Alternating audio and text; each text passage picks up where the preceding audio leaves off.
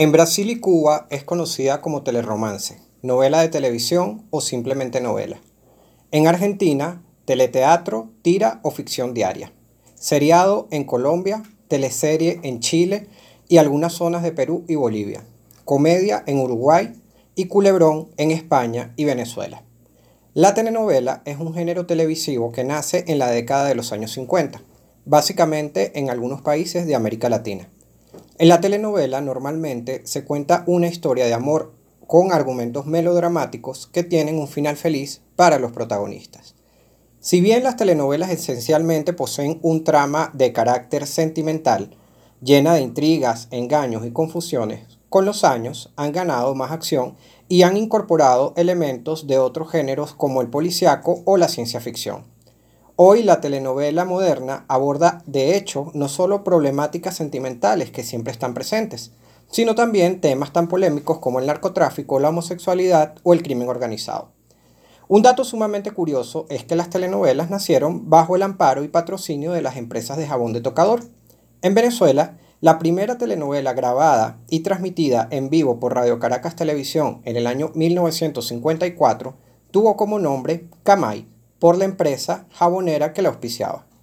En Venezuela, las telenovelas desde los años 80 han causado un impacto político, social y cultural, dando inicio a un nuevo fenómeno del entretenimiento, colocando a Venezuela como el principal exportador en la materia para este tiempo, siendo estas producciones reconocidas por la temática basada en diversas situaciones de actualidad para el venezolano.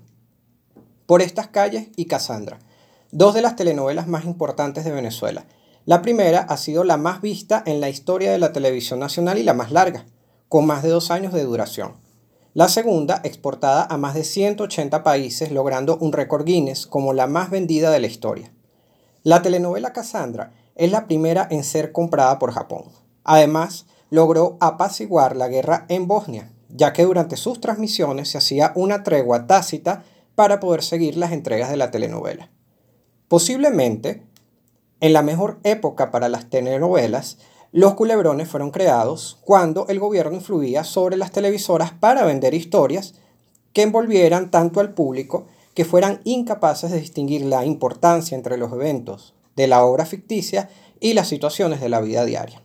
Para finales de los 70 en RCTV, Salvador Garmendia y José Ignacio Cabruja escriben lo que se denominó la telenovela cultural.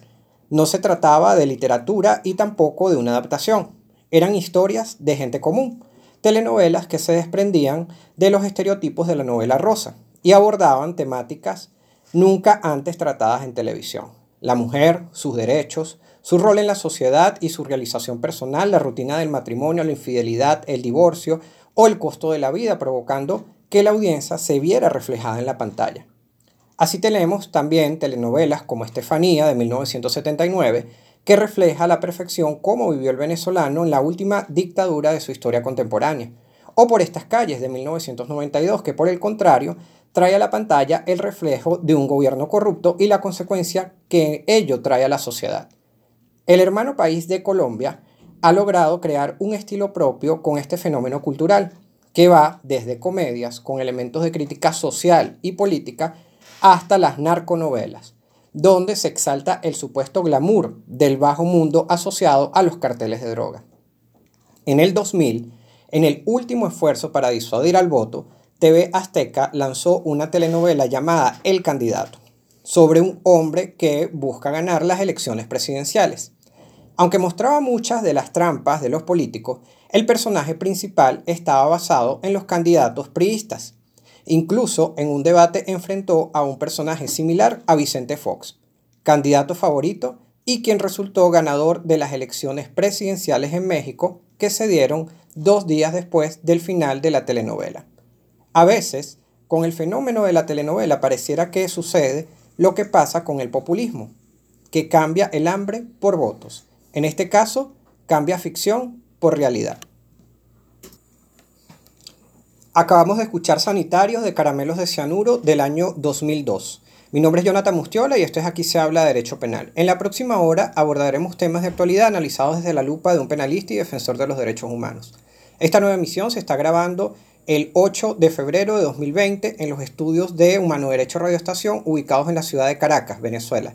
Grabamos en formato podcast bajo la plataforma Anchor.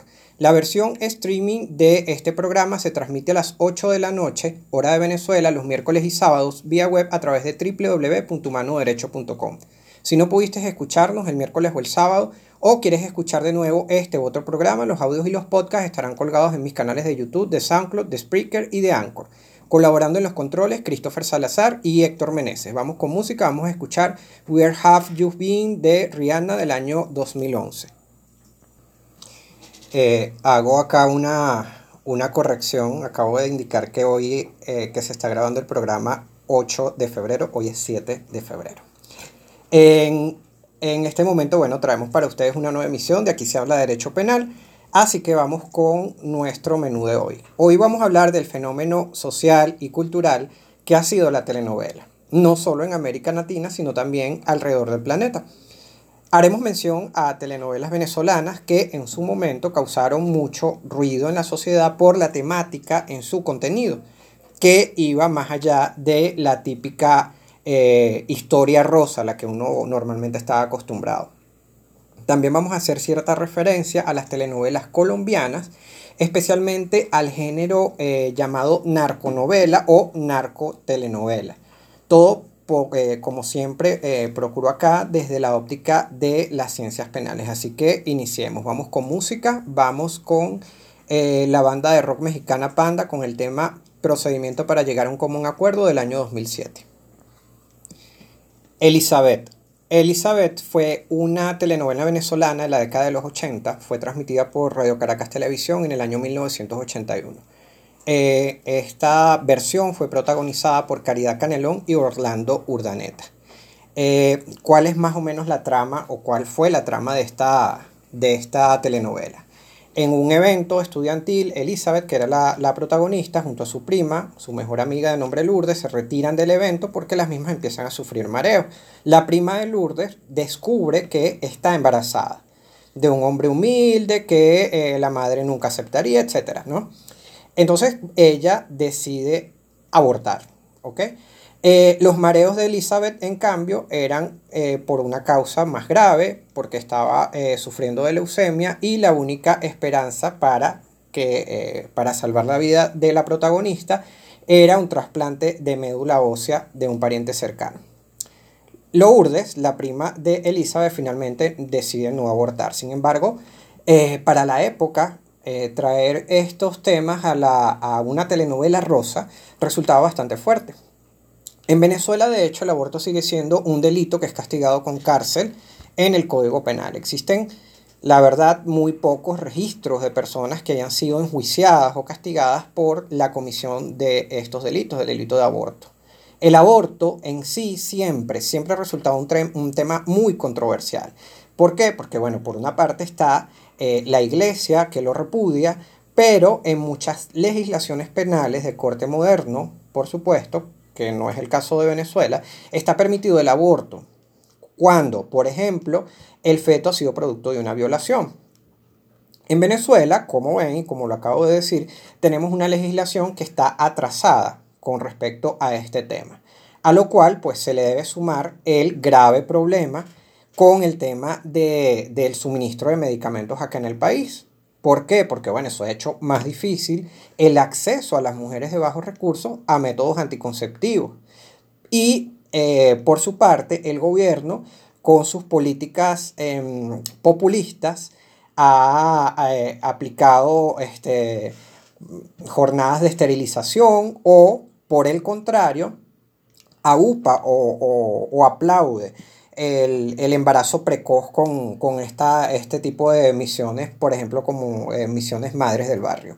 El diario La Razón en el año 2016, o sea, hace cuatro años ya, reseñó lo siguiente. El control de embarazos no deseados en el país es una misión cuesta arriba que va en peligro de desaparecer desde que en el segundo semestre del 2014 comenzaron a escasear los métodos anticonceptivos en la farmacia, hasta llegar a un índice que actualmente oscila entre el 85 y el 90% de desabastecimiento para los dos primeros meses de 2016. Ahorita posiblemente no haya, no, no se registre mucha escasez eh, de métodos anticonceptivos que se puedan conseguir acá en el país. Sin embargo, eh, sabemos que muchos de los medicamentos que están ingresando al país ingresan sin ningún tipo de control, de control sanitario, se venden eh, sin ningún tipo de, prescripción médica, aunque acá estamos hablando de métodos anticonceptivos, en los, em, en los conocidos bodegones, que es como que la nueva economía acá, acá en Venezuela. Continúo con lo que reseñó el diario La Razón. En medio de esta situación se encuentran las mujeres que, una vez embarazadas, deciden interrumpir su gestación. A pesar de ser ilegal el aborto, es una práctica clandestina que no ha dejado de realizarse, porque eso es otra cosa, no es un secreto para nadie que en Venezuela desde hace muchos años existen clínicas eh, clandestinas de, para abortar. Eh, volviendo otra vez al tema de la telenovela Elizabeth, porque nos me desvío un poco. Acá otro punto relevante con respecto a, a, esta telenovela, que no tiene que ver mucho con el, tema, con el tema penal, es que la protagonista finalmente muere por la enfermedad esto también resulta un giro diferente de lo que se venía viendo con la típica, con la típica novela rosa. Luego tenemos otra, otra telenovela que para su época fue bastante, bastante controversial, Leonela. Eh, también de Radio Caracas Televisión, original de Delia Fiallo, se protagonizó con, eh, los protagonistas eran Mayra Alejandra y Carlos Olivier. Esta telenovela se dividió en dos partes. Una Em, que fueron 55 capítulos, que fue la primera parte llamada Leonela, en el año 1983, y al año siguiente, en el 84, se llevó la segunda parte que se, llamó, eh, se llamaba, o se llamó, Miedo al Amor. Los más jóvenes seguramente eh, no tienen idea de lo que yo les estoy hablando acá, pero créanme que esto se pone interesante. Leonela, la trama de la novela, Leonela termina de estudiar en el extranjero, regresa al país, para casarse con su novio. El día de la fiesta del compromiso, Otto, que es el novio, eh, golpea a una persona que estaba en la fiesta, un muchacho humilde de nombre Pedro Luis Guerra. Eh, y Pedro Luis Guerra, que estaba borracho en ese momento, dice, jura que se va a vengar de Otto. Esa noche, Leonela sale a pasear por la playa, se encuentra con Pedro, con Pedro Luis, que a un borracho decide vengarse de Otto pero eh, la venganza fue violando a Leonela. Al final, de al final de estos primeros 55 capítulos, o sea, la primera parte de la telenovela, después de muchísimas cosas que no le voy a contar acá eh, en el programa, después de que ellos solucionan los problemas, Leonela y Pedro Luis, su violador, se casan y viven felices. Después viene la segunda parte de la telenovela, que se, llama como, se llamó, como les dije, miedo al amor. Acá en esta segunda parte, eh, básicamente la trama principal, o, sí, eso, la trama principal, el auge de la, de, la, telenovela, es que Leonela y Pedro Luis su esposo y violador no pueden consumar el matrimonio ya que ella pues constantemente recuerda lo del tema de la violación y lo rechaza. Esta situación se repite cada vez que ambos intentan tener relaciones sexuales, lo cual provoca que Pedro Luis empiece a hacerle infiel. Al final de esta segunda parte de Leonela, de Miedo al Amor, ella logra superar sus miedos, se entrega a Pedro Luis en cuerpo y alma y viven felices para siempre. Para la época, incluso este, este culebrón, esta telenovela creó incluso estigmatización. Eh, ¿Por qué? Porque, ah, eh, por ejemplo, las mujeres, eh, en esa época lo recuerdo, se les, se les estigmatizaba cuando se les llamaba, le ponían como nombre Leonela. Y es que yo todavía, cuando me topo con alguna persona, con una mujer de nombre Leonela, lo que recuerdo es la escena de Mayra Alejandra siendo violada en la playa por Carlos, por Carlos Olivier. Esta telenovela en su época sí que fue un tremendo boom. De hecho, Ahorita sería impensable hacer un refrito de esta novela como si se ha hecho de otras telenovelas. Por ejemplo, Elizabeth este, tuvo una, una versión nueva, que de hecho eh, se llamó Mi Prima Ciela, que fue la última telenovela que transmitió RCTV. Pero esta Leonela, o sea, impensable que pueda ser este, eh, reeditada en una nueva, una nueva, una nueva historia. ¿Por qué? Porque acá no solo hay un tema grave de degradación, de discriminación, de humillación a la mujer, de misoginia, de machismo y hasta un poco de síndrome de Estocolmo. Vamos con música, vamos a escuchar Me comprendes Méndez de Control Machete del año 1997. Estefanía, bueno, de Estefanía yo hablé un poco en el programa, en el programa anterior con ocasión a, al 23 de enero, a la fecha del 23 de enero y lo que eso significó para los, para los venezolanos, lo que eso significa para los venezolanos. Esta eh, telenovela eh, se transmitió en el año 1979 y reseña mm, de manera bastante, bastante real las eh, vicisitudes que tenían que pasar los venezolanos durante los últimos meses de la dictadura de Marcos Pérez Jiménez. La trama, pues, está centrada en Estefanía, que es la, la, protagonista, que junto a su padre eh, forman lo que en ese momento era la, la, oposición a el régimen, el régimen dictatorial y quienes estaban conspirando contra la dictadura de Marcos Pérez Jiménez. Su padre, eh, por estos motivos, por razones políticas, fue hecho preso por la Seguridad Nacional que era el órgano de inteligencia de la época, y allí fue, este, fue torturado. Eh, entonces hay un tema porque Estefanía intentó rescatar al papá, pero no pudo, no pudo hacerlo, pero logró escaparse de la seguridad nacional. Y bueno, ahí más o menos esa es la, la trama la trama de la, de, la, de la telenovela. Yo les debo confesar que yo quedé, desde el programa anterior, quedé pegado viendo eh, Estefanía otra vez. Eh, por los, todos los capítulos están en el, canal de YouTube de, Radio Caracas Televisión. bueno, de hecho, acá eh, están todos los personajes principales que em, estaban en la vida real o estuvieron en la vida real durante la dictadura de Marcos Pérez Jiménez. O sea, hay un dictador militar de nombre Suárez Figueres que por supuesto que encarna a Marcos Pérez Jiménez. De hecho, el personaje es igual físicamente, se parece muchísimo a, al fallecido Marcos Pérez Jiménez. Claro, con otro nombre, como les acabo de señalar, también estaba eh, Pedro Estrada, que estaba personificado en la, en la telenovela por eh, Gustavo, el actor Gustavo Rodríguez. Pedro Estrada era em, el director de la Seguridad Nacional, quien dirigió gran parte de las torturas, de los asesinatos que se dieron durante este periodo contra los detractores de la, de la dictadura, que básicamente eran los eh, fundadores del Partido Comunista de Venezuela, eh, y del Partido Acción Democrática, del, eh, del partido URD.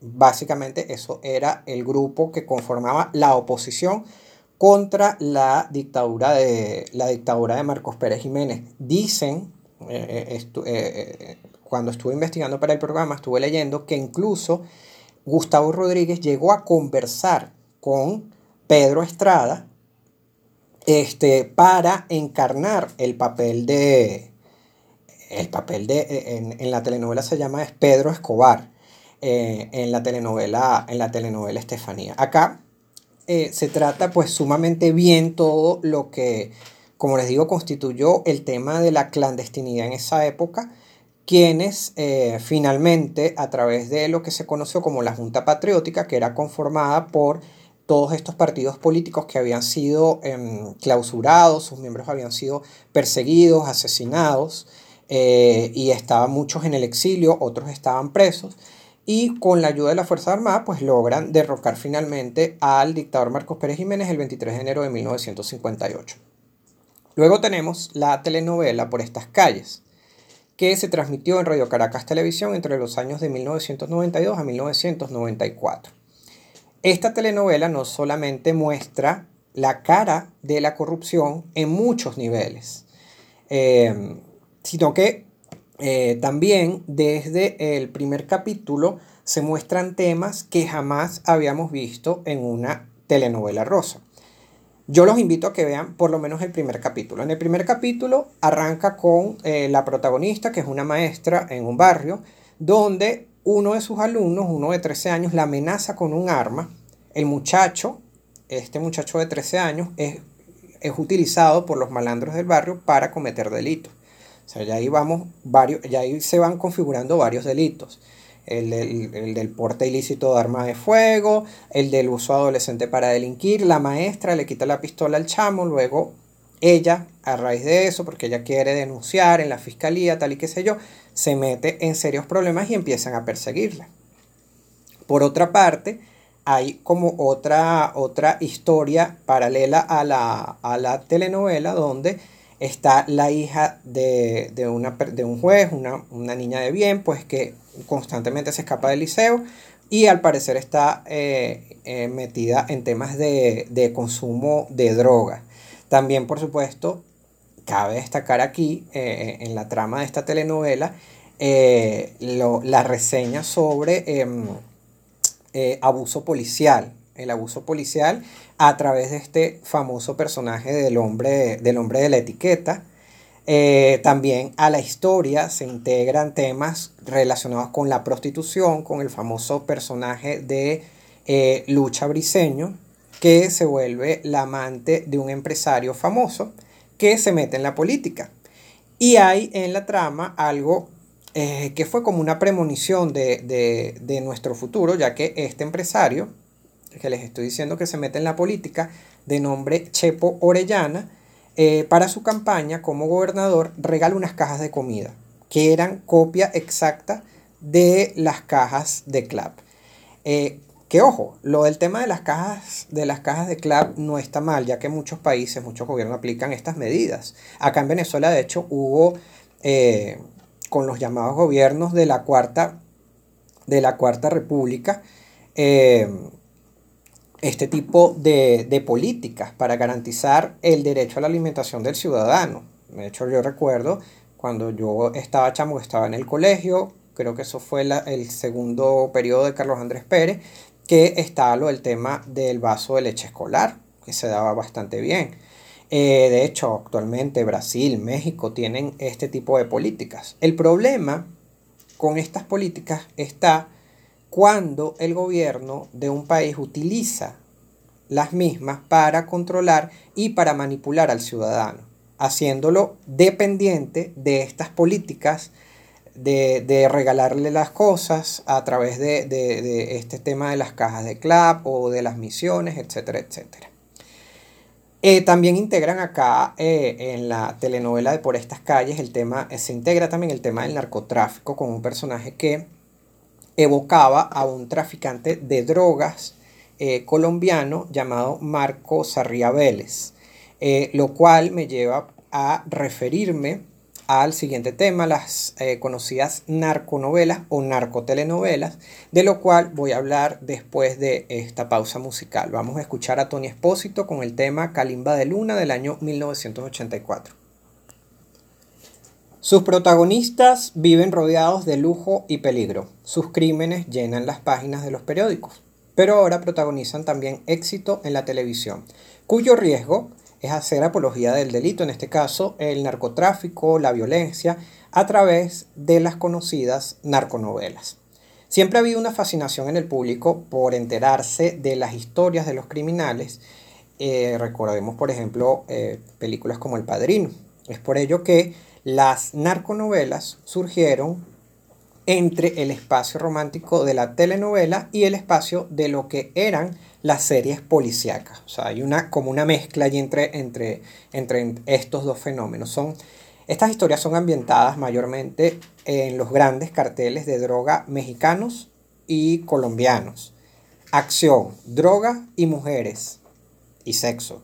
Esto es lo que hace que las narconovelas estén de moda. Y es que sin duda, las series eh, y telenovelas que son inspiradas en personajes del narcotráfico se han podido se han apoderado perdón, de, la, de la pantalla y a pesar de que sus temas son muy polémicos, hoy son preferidas por mucho, por una alta, una alta audiencia, bastante público, pues, y, la mayor audiencia, pues, eh, eh, se logra una gran audiencia, es lo que quiero decir. Y es que a pesar de que el protagonista, el narcotraficante, sabemos que está haciendo algo mal, está haciendo algo ilegal, y él en la trama se sale con la suya, escapa de la justicia eh, en, gran, eh, en, la mayoría de las veces y aparte de eso pues tiene una vida próspera, lo cual sí podría, podría decirse que es un poco de apología al delito, definitivamente.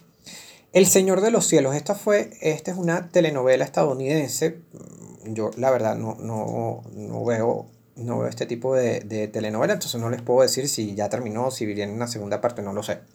Eh, pero es una telenovela estadounidense producida por Telemundo que se basa en la historia del narcotraficante mexicano Amado Carrillo, líder del cartel de Juárez.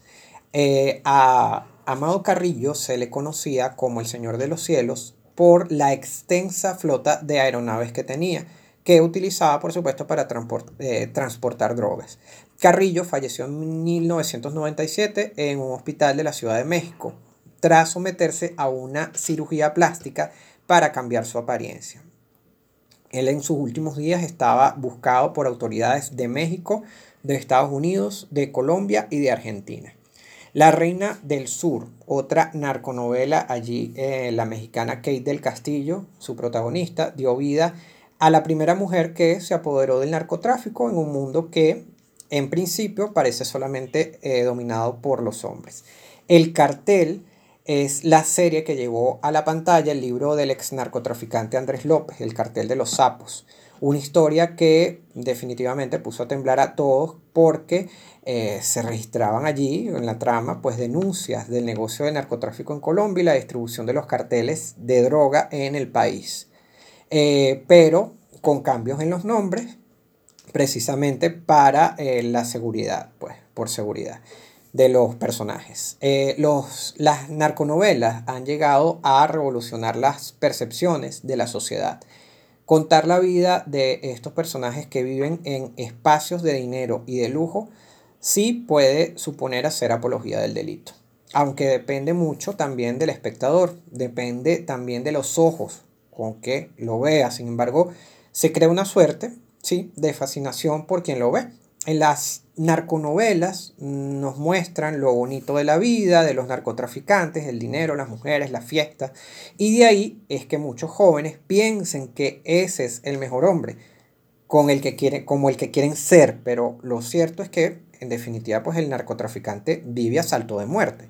Gana dinero, pero ¿A qué costo? Pues tiene que estar aislado, oculto y muchas de las veces termina o muerto o en la cárcel. Vamos con música antes de la despedida. Vamos a escuchar Lady Blue de Enrique Bumburi del año 2002. Esto fue Aquí se habla de Derecho Penal gracias a Humano Derecho Radio Estación por permitirme usar sus espacios. El estreno en formato streaming de este episodio, el número 22, será a las 8 de la noche, hora de Venezuela, el miércoles 12 de febrero de 2020 y la repetición el sábado 15 a la misma hora. No olviden que este espacio y la demás programación de Humano Derecho Radio podrán oírla en formato streaming por www.humanoderecho.com y en formato podcast por sus canales de YouTube y de SoundCloud.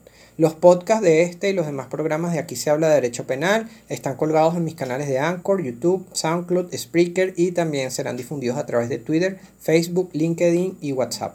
Mis redes sociales, arroba Yamustiola en Twitter, en Instagram y las del programa arroba aquí se habla de Derecho Penal en Instagram y arroba aquí se habla de P en Twitter. Hasta la próxima.